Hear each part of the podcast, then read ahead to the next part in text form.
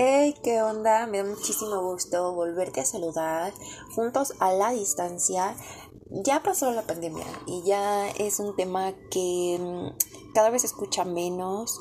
Los casos, afortunadamente, la vacuna se dio en un tiempo relativamente muy pronto y todos lo agradecemos porque estábamos viviendo en un momento en el que no sabíamos qué nos iba a deparar. Yo, como una chica de en ese tiempo 24 años, no sabía realmente cuál iba a ser nuestro destino con la pandemia y agradecemos el gran avance que se tiene en la ciencia, en la medicina, porque fue realmente rápido el, la vacuna, la creación de la vacuna por diferentes farmacéuticas y se agradece. Y bueno, em, el día de hoy va a ser un programa diferente, distinto. Voy a aprovechar mientras estoy haciéndome de comer. Voy a preparar un rico picadillo. Espero no los antoje. Y si están comiendo, pues muy buen provecho. Y voy a aprovechar este tiempo y este espacio en el que a veces eh, mientras estoy cocinando mi cabeza vuela y, y tengo conversaciones conmigo misma. sí, yo sé que a ti también te ha pasado. Y voy a aprovechar para hablar de algunos temas que, que, me han llegado a mi cabeza y que los he conversado conmigo misma y digo, wow, esto sería una muy buena idea para poderlo aterrizar en un programa. También para invitarlos, eh, tengo una página en Facebook que es totalmente nueva, no tengo absolutamente nada, soy totalmente neófita ahí pero son eh, una página que quiero crear para eh, crear videos de diferente tipo de contenido, pero más que nada también sobre pláticas y, hacer todo esto que venimos haciendo en el podcast, pero hacerlo ya con video también. Eh, se irá compartiendo, yo espero, eh, se irá compartiendo en, en ambas eh, plataformas. Y sí, ahí está mi bebé. También de fondo porque también está mi bebé y porque soy mamá también. Y aquí está, entonces si escuchan de repente un bebé de fondo, no se espanten, es mi hijo. Y bueno, voy a empezar a cocinar y voy a hablar mm, del tema que... Em, del tema que, que yo había em, puesto en mi cabeza ya hace algunos tiempos. Que em, era sobre cuán, cuán fuerte cuán distinto puede ser este proceso en el que uno termina una carrera y ese lapso en el que sí muchos, por ejemplo yo docente, hago un examen y me quedo en una plaza.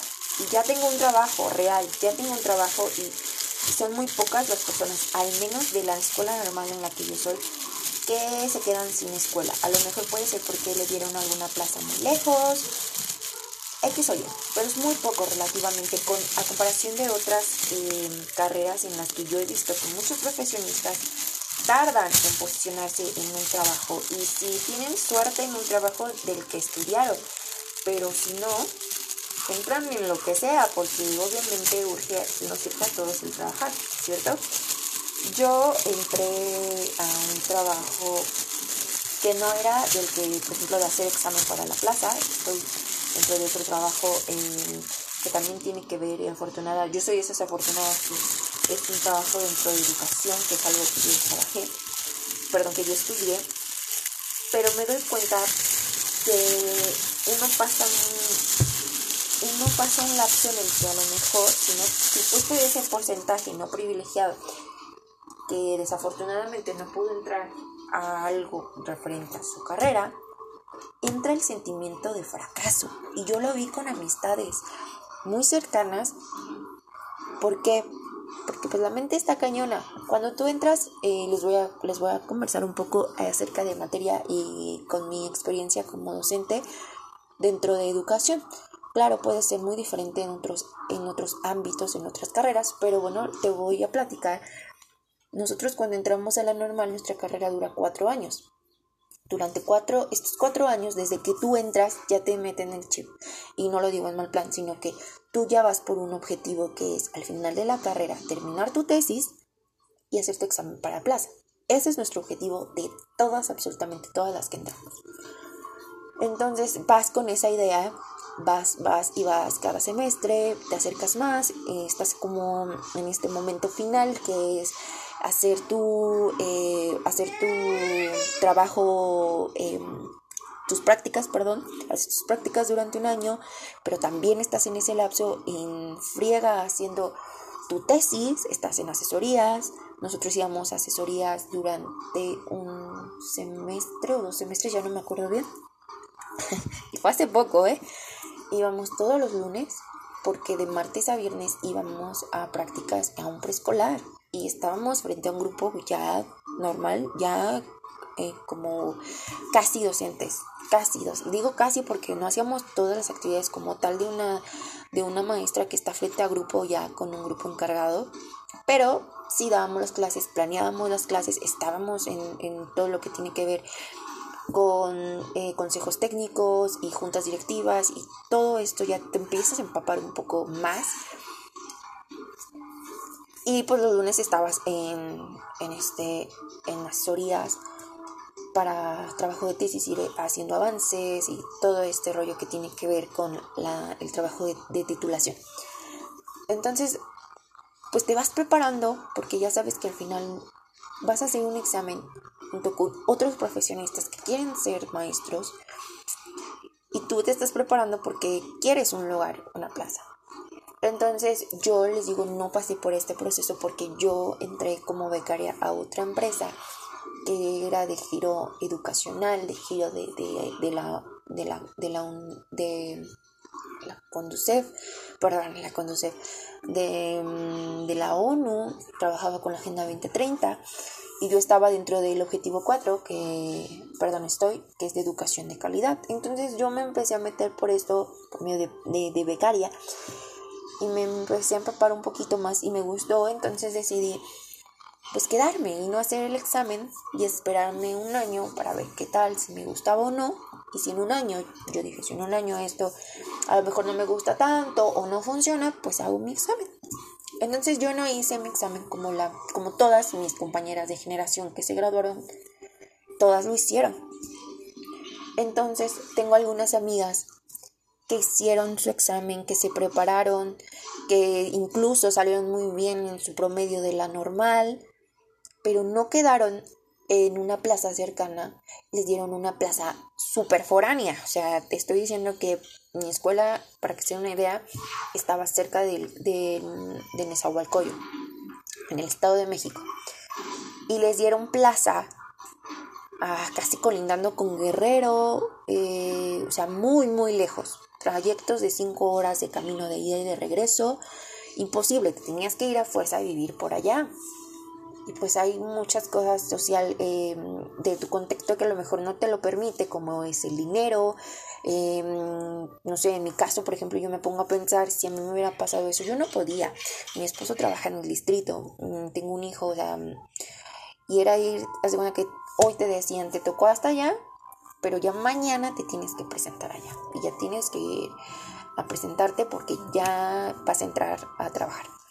Era una locura, ¿no? Y quien lo hizo, pues qué padre, porque tuvo la posibilidad tanto de apoyo económico, no tenía hijos, se podía ir sin problema y qué chido, pero pues hay otras personas que pues no, no podían y la tuvieron que rechazar, evidentemente. ¿Y qué significa rechazar la plaza? Significa que te mandan hasta el final de todas las personas que están en la lista que hicieron examen y si te va bien y te hablan antes de mayo del 2023, pues ya te van a dar un lugar y a ver si están un poquito más cerca.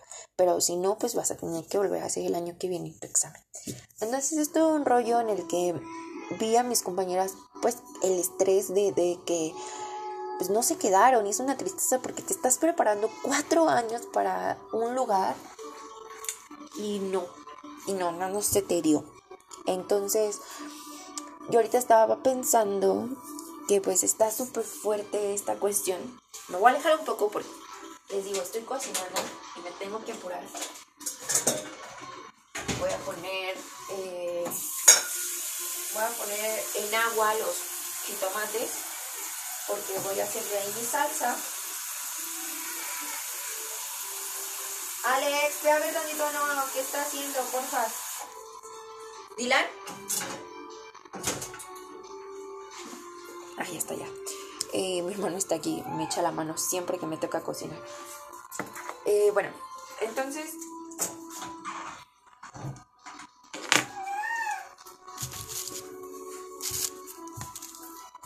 Entonces le digo, em, es una cuestión súper fuerte y cuando mis amigas me platicaban sobre pues esta, se podría decir, decepción educativa, yo me puse a buscar en internet porque yo antes ya había escuchado sobre una depresión que es muy normal que les da a los jóvenes eh, que acaban de terminar su carrera y que buscan y buscan y buscan chamba y nomás no encuentran. Y entonces llega un sentimiento de mm, fracaso, llega un sentimiento de tristeza y aún más visible cuando tienes personas de, a tu alrededor que sí están ya trabajando, como es en el caso de nosotras, les digo, todas, la mayoría se posicionó en una plaza foránea y en un par de meses posiblemente las cambien un poco más cerca.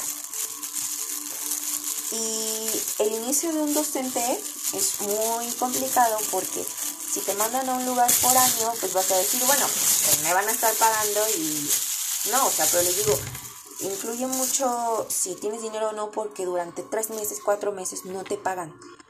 Ese dinero se te va acumulando y te lo pagan después de todo así de sopetón. Pero al principio pues no, entonces necesitas tener un apoyo económico, alguien que te ayude, alguien que te apoye, porque obviamente vas a ir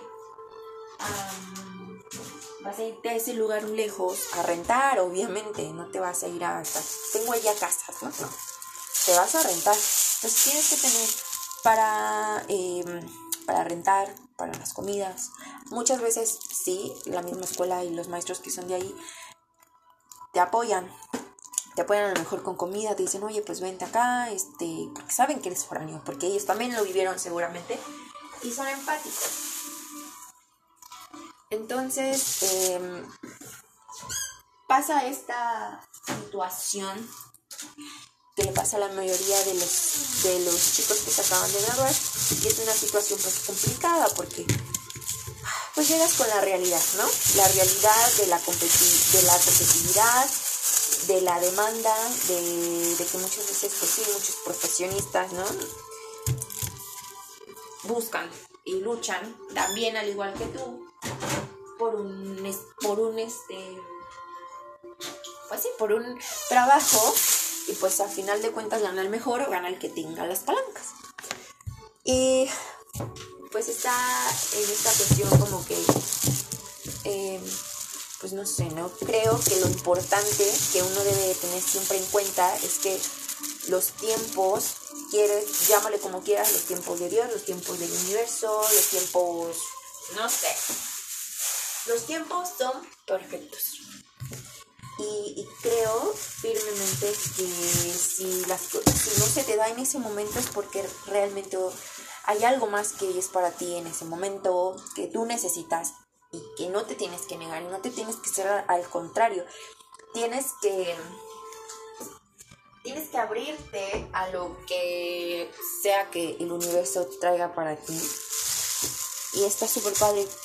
Yo creo en eso firmemente porque cuando yo decidí no hacer mi examen profesional y veía como las caras de, oh, o sea, qué tanta o ¿por qué no?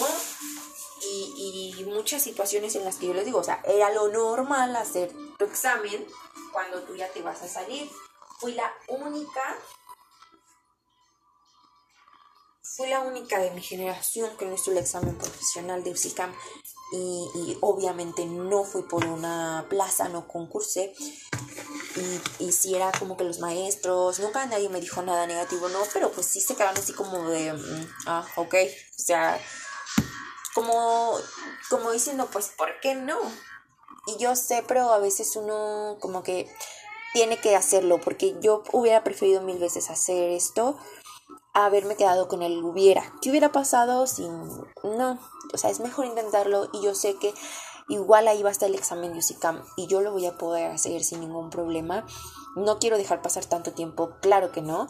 Por eso dije, de aquí a un año, si en un año veo que el trabajo no me convence tanto o no funciona, pues me meto a hacer el examen y lo hago. Y, y, y, si tú eres un especialista, un chico universitario, échale, échale muchísimas ganas durante tus estudios, métete de becario, créanme, cuando tú entras de becario te ayuda muchísimo a tomar experiencia sobre tu carrera.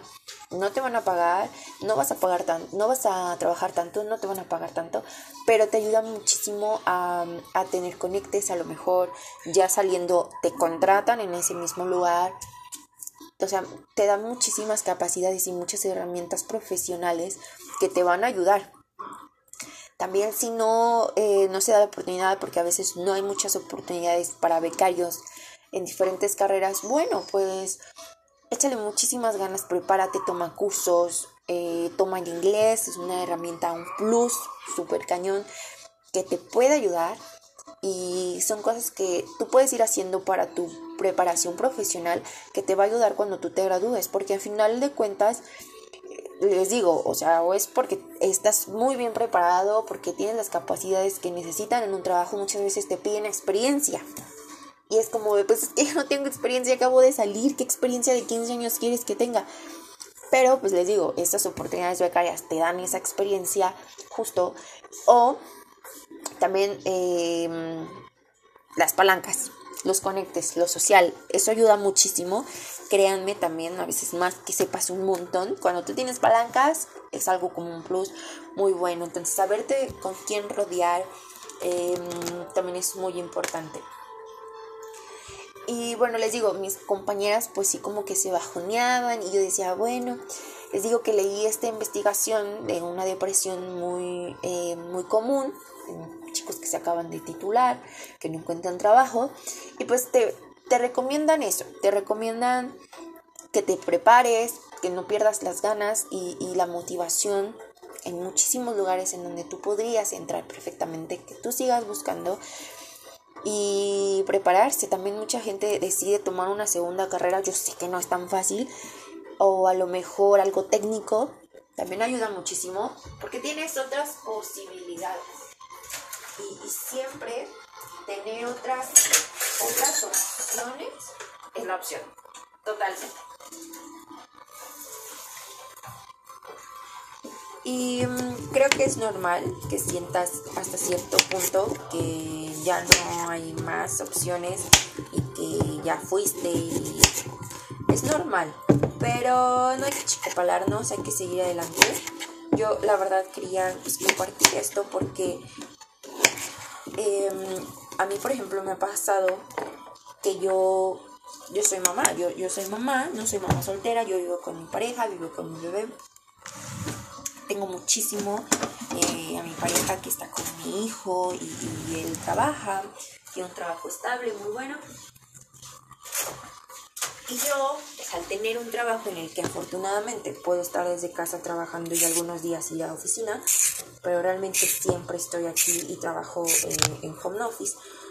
Sea, a mí me da muchísimo, o sea, la facilidad y es algo también por lo que yo acepté, porque yo podía estar con mi hijo, mi hijo está muy chico y, y soy de esa típica mamá que a lo mejor cae gorda, pero me da mucha desconfianza llevarlo tan chico a una guardería. Entonces, si tengo la oportunidad de tener un trabajo que me gusta, que tiene que ver con lo que estudié, educación, y de home office, pues oye, pues ¿qué más puedo pedir? La verdad. Entonces, em, yo, a mí lo que me ha pasado, y no sé, y yo creo que también a muchas otras personas les ha pasado, que son mamás, profesionistas mamás, que pues están en casa y o tienes buenos hábitos, o ya fuiste. Es una chica que no tiene muy buenos hábitos. Mi hijo es un amor porque él es un bebé que no siempre ha dormido toda la noche. Yo nunca sufrí, ni yo, ni el papá, ni mi pareja, mi esposo, sufrimos con que Noah, nuestro hijo, se levantara a las 3 de la mañana y luego a las 6. Mi hijo siempre duerme de filo. Eso sí, se duerme a las 12, ya tarde, pero para mí no es tan tarde porque yo siempre he dormido tarde pero él este se duerme a las 12 y se para ya hasta las 11 de la mañana, o sea, duerme toda la noche. Entonces yo nunca he tenido problema de eso. Pero mi hijo se duerme a las 12 y yo me sigo de filo en el celular. Yo tengo muy, muy, muy malos hábitos. ¿Y qué pasa cuando tú tienes malos hábitos y estás trabajando desde casa? Pues esos malos hábitos no te van a ayudar nada. Y yo he sufrido y me he dado cuenta que estoy sufriendo de, de problemas, eh, no, sé, no sé si se le llame mentales porque suena como una enfermedad mental, pues no, em, como una depresión derivado a, a, que no estoy durmiendo bien, obviamente este, duermo poco, comer sí como bien, la verdad, sí como bien, pero la cuestión del sueño creo que te pone más irritante o te puede poner más depresivo, a eso es a lo que me refiero, que yo he notado que estoy sufriendo como esos cambios emocionales derivado de los malos hábitos de sueño y, que yo tengo. Entonces, esa es otra cuestión que, que yo he visto que uno pasa cuando se gradúa. Cuando te gradúas y eres mamá, estás en casa, te empiezas a deprimir porque a lo mejor estás todo el día en casa, que también a mí me ha pasado. Yo salgo con mi esposo nada más fines de semana. Entre semana llegamos a salir al cine o, con, a visitar a su mamá, vamos a cenar, nos invitan a cenar y su mamá vive muy cerca y nos vamos. Pero de ahí en fuera, en que a lo mejor salgamos, pues yo sé que nada más el fin de semana. Que vamos a fiestas, que salimos a algún restaurante. Entonces, yo creo un ser humano necesita salir, que te dé el sol. Yo, yo, yo no estaba saliendo, estaba todo el día en casa y me, y me acordaba muchísimo de cuando estuve embarazada, y estuve embarazada en pandemia, yo no podía salir a ningún lado. Y yo me acuerdo mucho que yo me asomaba por la ventana y ese era mi único contacto en el día que yo tenía de la calle, de la sociedad, del aire, de... Entonces, ¿qué pasa cuando te sucede eso? Pues empiezas a ponerte depresivo, te empiezas a sentir mal, empiezas a, a, ponerte a lo mejor irritante, o sea, empieza a haber cambios emocionales notorios que yo me empecé a concientizar y dije, wow, esto a mí me está pasando. Yo no puedo estar así, ¿no? Y cuando tienes una conciencia, a lo mejor posiblemente vas a decir, oye, ¿sabes qué? Manos a la acción, voy a cambiarlo porque si yo sigo así me voy a deprimir y no puedo deprimirme porque tengo un hijo, porque tengo cosas que, tengo que trabajo, tengo cosas que hacer, no tengo tiempo para la depresión, ¿sabes? Pero yo sé que hay muchas personas que a lo mejor, pues sí, se dejan hundir, se dejan hundir en la depresión y hasta llegan a, cuestiones ya muy fuertes de quitarse la vida. Entonces, yo llegué a un punto en el que yo lo hablé con mi pareja, le dijo, ¿sabes qué? Me está pasando esto, esto y esto. Este, él me dijo, pues Stephanie, tus malos hábitos. O sea, no duermes bien también, duerme bien, párate temprano, este, salte a caminar aquí afuera al jardín,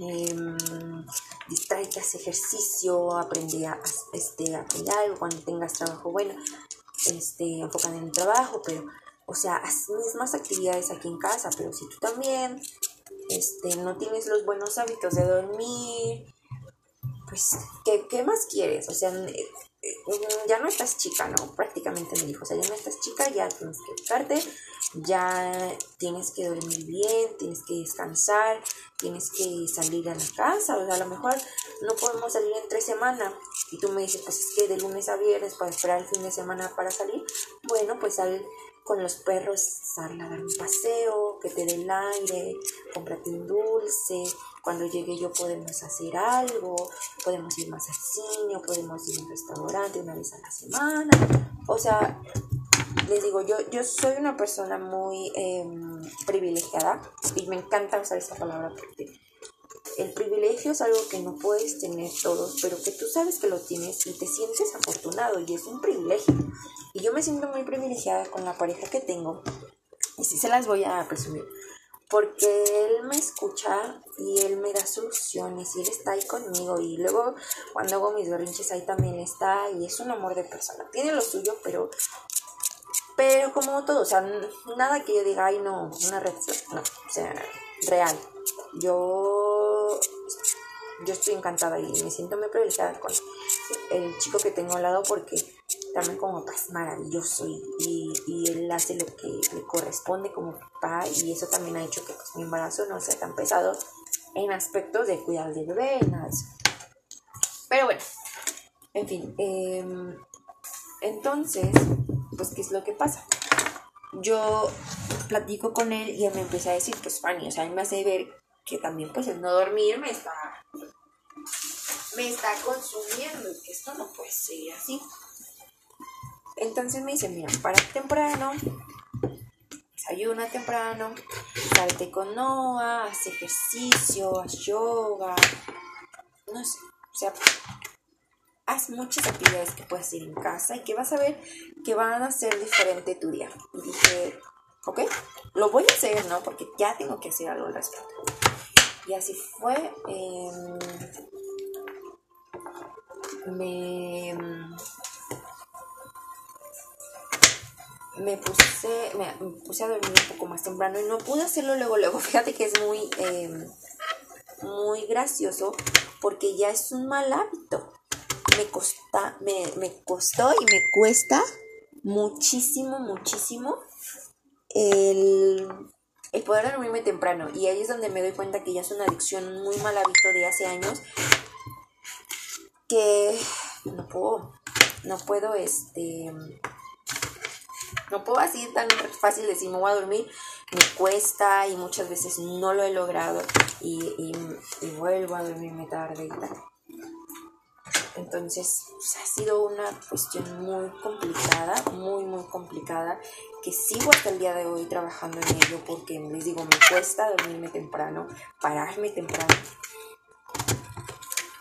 Pero prefiero hacer y estarlo intentando a sentirme como lo estaba sintiendo porque les digo, yo creo que eso también les pasa a muchas personas que se acaban de graduar y a lo mejor están en casa y pues empiezan a desvelarse, a comer mal. Pues oye, esa vida no te va a llevar nada bueno, no es nada ni física ni mentalmente nada buena. Entonces, creo que es importante que empecemos a concientizarnos, a darnos cuenta quién nos va a conocer mejor que nosotros y es por eso que es importante que nos conozcamos bien, porque entonces sabremos que no estamos bien, que algo está pasando y que debemos hacer algo al respecto, porque si no, yo lo, yo lo sabía, o sea, yo sabía que si yo no hacía algo al respecto me iba a deprimir.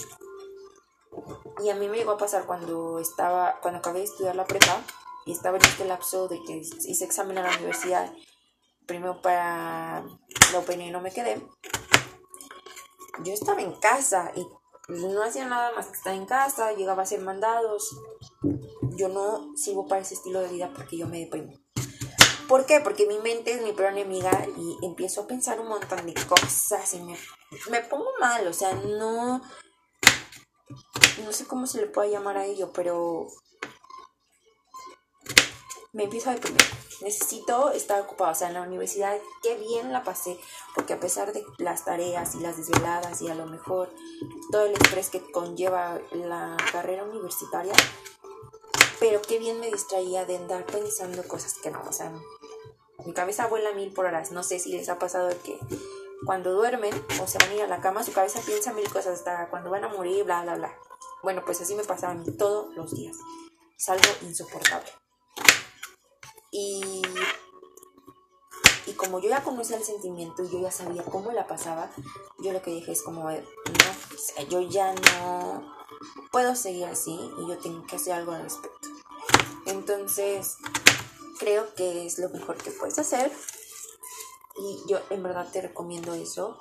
Espero en verdad que la plática del día de hoy te haya funcionado. Yo voy a seguir cortando verduras.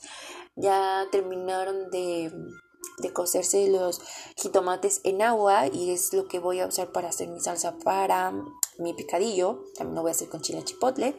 Y ahorita voy a terminar de picar mis verduras para ponerlas a cocer, para que estén bien suavecitas. Y ya que ya esté, pues ya poner a, a freír la, la carne molida y empezar a hacer mi, mi picadillo. Así que pues nada, voy a terminar.